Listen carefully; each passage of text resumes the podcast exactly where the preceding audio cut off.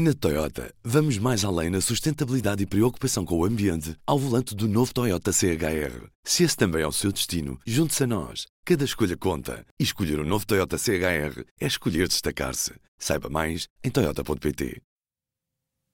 P24. Hoje é terça-feira, 20 de junho. BMW Teleservices. O assistente de serviço do seu BMW. Informe-se no seu ponto de serviço autorizado BMW. Um avião caiu numa zona de Pinhal, em Pedrógão Grande, durante o combate às chamas. O Gabinete de Prevenção e Investigação de Acidentes com Aeronaves, citado pela Lusa, confirmou já a queda do aparelho. De acordo com o que o público apurou no local, o Canadair despenhou-se entre as localidades de Louriceira e Ozenda, no Conselho de Pedrógão Grande. No terreno estão aviões espanhóis, franceses, italianos e dois contratados por Portugal. Fonte da Proteção Civil adianta que ainda não é possível confirmar qual foi o aparelho que caiu. Entretanto, foi acionado um helicóptero militar para ajudar nas operações de resgate. Foram evacuadas 27 aldeias do Conselho de Góis por causa do incêndio que lavra desde o último sábado e que se agravou nesta terça-feira. O ponto de situação foi feito a meio da tarde pelo Secretário de Estado da Administração Interna. Isto é uma questão de precaução, ou seja, não estão em perigo, só essas aldeias, só que a forma como o incêndio se está a desenvolver pode vir a pôr em perigo. Assim, teremos os operacionais localizados nessas localidades, nesses lugares, para proteger os bens, mas retiramos as pessoas. Com 27 localidades evacuadas, estima-se que tenham sido retiradas das suas casas mais de 100 pessoas. O secretário de Estado apelou ainda a que as pessoas daquelas zonas se mantenham em casa, porque a GNR está a visitar todas as habitações para auxiliar e informar os cidadãos.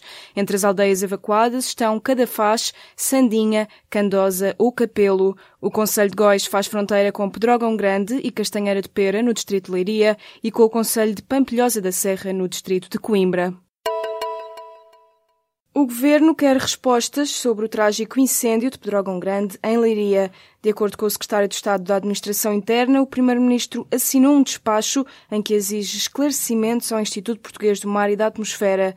António Costa quer saber as condições atmosféricas e climáticas no dia em que o fogo começou a lavrar, o que é que houve de anormal e se houve falhas de comunicações do Sistema de Emergência e Segurança do Estado.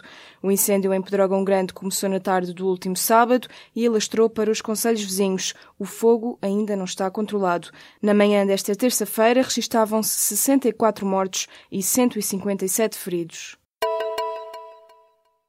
O Ministério Público acusou nesta terça-feira 19 militares, incluindo um médico e um enfermeiro, no caso das mortes de dois recrutas do curso de comandos em setembro de 2016. Uma fonte ligada ao processo disse à agência Lusa que entre os acusados estão vários instrutores do curso de comandos e os seus superiores hierárquicos. Em causa estão os crimes de abuso de autoridade e ofensas à integridade física agravadas, no processo desencadeado depois das mortes de Hugo Abreu e Dylan Silva. O Ministério Público investiga ainda factos relacionados com outros instruendos que receberam assistência hospitalar durante o curso de comandos a 4 de setembro de 2016. O fisco espanhol apresentou uma denúncia contra José Mourinho. A autoridade tributária espanhola acusa o treinador português de uma fraude fiscal no valor de 3 milhões e 300 mil euros. Em causa estão irregularidades cometidas entre 2011 e 2012, a altura em que era treinador do Real Madrid. O ministro das Finanças espanhol apela ao respeito pela presunção de inocência de Cristiano Ronaldo. O jogador do Real Madrid foi chamado a depor por alegada fraude fiscal. A audição está agendada para dia 31 de julho. Ronaldo é acusado de quatro delitos contra os cofres do Estado cometidos entre 2011 e 2014 que contabilizam uma fraude tributária de quase 15 milhões de euros. O capitão da seleção nacional pode enfrentar uma multa superior a 28 milhões de euros e prisão efetiva de um mínimo de sete anos. George Edward Glass deverá ser o novo embaixador dos Estados Unidos em Portugal. A nomeação foi confirmada nesta terça-feira pela Casa Branca. Trata-se de um empresário do Oregon, dono de uma imobiliária. O Senado já recebeu a proposta de nomeação do presidente Donald Trump, que ficará agora sujeita à aprovação do Comitê de Relações Externas da Câmara Alta do Congresso em Washington. George Edward Glass sucede assim a Robert Sherman, na Embaixada Norte-Americana em Lisboa. Duas das mais importantes associações na área da educação foram chamadas para uma reunião no Ministério da Educação nesta terça-feira, um dia antes da greve. Dois sindicatos de professores marcaram uma paralisação para um dia de exames nacionais e provas de aflição, para a qual foram determinados serviços mínimos. Em declarações à agência Lusa, o secretário-geral da Federação Nacional de Educação afirmou que parece haver alguma abertura por parte do Ministério para negociar com os sindicatos. Os professores reivindicam compromissos relativamente a novos concursos para integrar professores precários, a um regime especial de aposentação e uma reorganização dos horários de trabalho trabalho. A Jerónimo Martins é a empresa portuguesa com maior disparidade salarial. A conclusão é da Associação de Defesa do Consumidor. Na segunda posição do ranking divulgado nesta terça-feira pela DECO aparece a EDP, seguindo-se a Sonai, os CTT e a Galp Energia.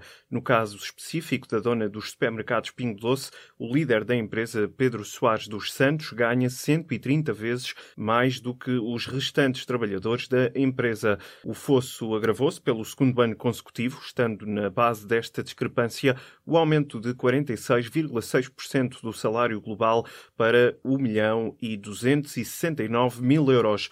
No entanto, o gestor do topo mais bem pago foi António Mexia, que recebeu mais de 2 milhões de euros, o que significa mais 49,5 vezes em relação aos restantes trabalhadores da EDP. A DECO alerta para a necessidade de um reforço da legislação no sentido de evitar abusos. Para a associação, as falhas também devem ser imputadas ao legislador. A Câmara de Lisboa vai ignorar os deputados municipais e aprovar a construção de um hotel no Chiado. Em março, os deputados da Assembleia Municipal de Lisboa aprovaram quase por unanimidade um documento que pedia à autarquia para não autorizar a transformação de um prédio dos anos 70 num hotel. Esse pedido surge depois de uma petição pública recolher mais de mil assinaturas contra essa mudança no edifício. Já antes disso, também o Bloco de Esquerda e o PCP tinham avançado com iniciativas semelhantes. Apesar disto, a Câmara ignorou esses pedidos e o projeto deverá ser aprovado na reunião privada desta quinta-feira. A intenção da empresa de investimentos imobiliários é transformar o edifício número 20 do Largo Rafael Bordal Pinheiro no Chiado em um outro edifício num hotel de cinco estrelas. Além desta mudança, a proposta pressupõe ainda que sejam retirados os 33 painéis de azulejos que o ceramista António Vasconcelos Lapa desenhou para a fachada do edifício. Na Toyota, vamos mais além na sustentabilidade e preocupação com o ambiente ao volante do novo Toyota CHR. Se esse também é o seu destino, junte-se a nós. Cada escolha conta. E escolher o um novo Toyota CHR é escolher destacar-se. Saiba mais em Toyota.pt.